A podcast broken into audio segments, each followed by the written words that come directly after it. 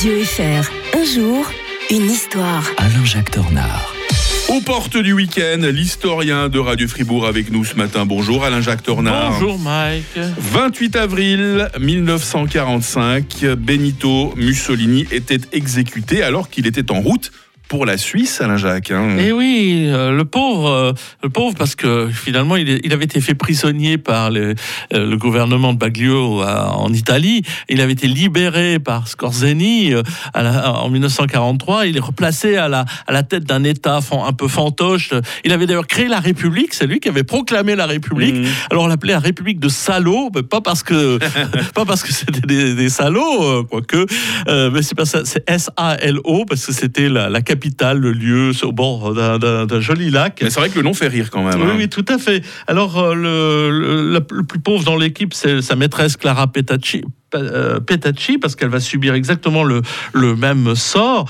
Euh, il y a eu trois jours avant, il y avait l'ordre d'insurrection générale lancé par les partisans antifascistes.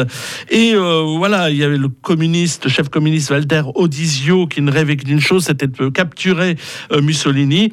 Et puis, bon, il va être capturé, mais euh, la, la, populace va euh, le pendre, l'écarteler. Ça a été absolument abominable. Ils vont le pendre par les pieds à une poutre exposée au colibé de la foule dans une station-service de la Piazzale Loreto à Milan jusqu'à l'intervention d'officiers euh, alliés. Et puis, euh, ce qui va entraîner deux jours plus tard, d'ailleurs, la, la, mort de Hitler par euh, suicide, parce qu'il mmh. se disait qu'il n'avait pas envie de subir exactement le même sort si les Russes arrivaient, sans doute pas par la population allemande, mais par les, les Russes. Donc, il avait préféré, lui, se, se, se, suicider. Alors, il a un lien, il était en route, vous le signaliez au départ, pour, pour la Suisse, parce qu'il pensait pouvoir... donc, hein, oui, Mussolini. Il pensait pouvoir se réfugier en Suisse, mais d'ailleurs, euh, sa belle-fille avait réussi à le faire. Euh, je me souviens aussi que euh, la fille du roi d'Italie avait réussi à se réfugier à Fribourg, mmh. mais ça n'a pas été le cas euh, pour lui. Il aurait sans doute pas été euh, accepté.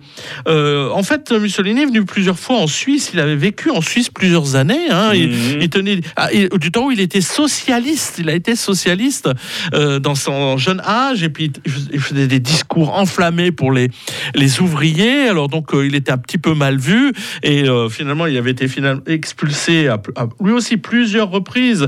Euh, il avait profité d'une amnistie pour quitter définitivement Lausanne en 1904 pour l'Italie. Il avait été invité en 1913 pour prononcer un discours du 1er mai. Et puis là c'est là qu'il commence un petit peu à déraper parce qu'il se dit mais tiens pourquoi pas récupérer le Tessin. Hein? Donc ah. il y avait le rêve irrédentiste comme on le disait. Ça n'a pas empêché d'ailleurs 1937 l'université de Lausanne qui voulait rendre hommage à son ancien étudiant lui décernant un doctorat honoris causa. Ça avait provoqué déjà à l'époque de ville polémique et je crois qu'il on lui a jamais retiré euh, formellement. Je voudrais que je vérifie ça. Euh, et, et, il avait vraiment soutenu des grands personnages suisses comme Fonjala, Oltramar et quelqu'un qu'il adorait, c'était Gonzague de Reynold, par exemple, mmh. le, le, fribourgeois. Et donc euh, voilà que notre Mussolini surtout était devenu un adversaire de la Suisse parce qu'il représentait euh, bien tout autant que les, nazis une menace pour la partie italophone de, euh, de la Suisse. La semaine prochaine, avec l'historien de Radio Fribourg, on évoquera l'union de l'Angleterre et de l'Écosse. C'est drôle hein, de penser qu'aujourd'hui, euh, l'Écosse cherche, en tout cas une partie de l'Écosse cherche à se détacher euh, du Royaume-Uni. Et puis, la disparition d'un génie, Léonard de Vinci, ça nous ramènera en 1519. D'ici là, Alain Jacques Tornard, je vous souhaite le meilleur des week-ends. Bonne fin de semaine à toutes et à tous.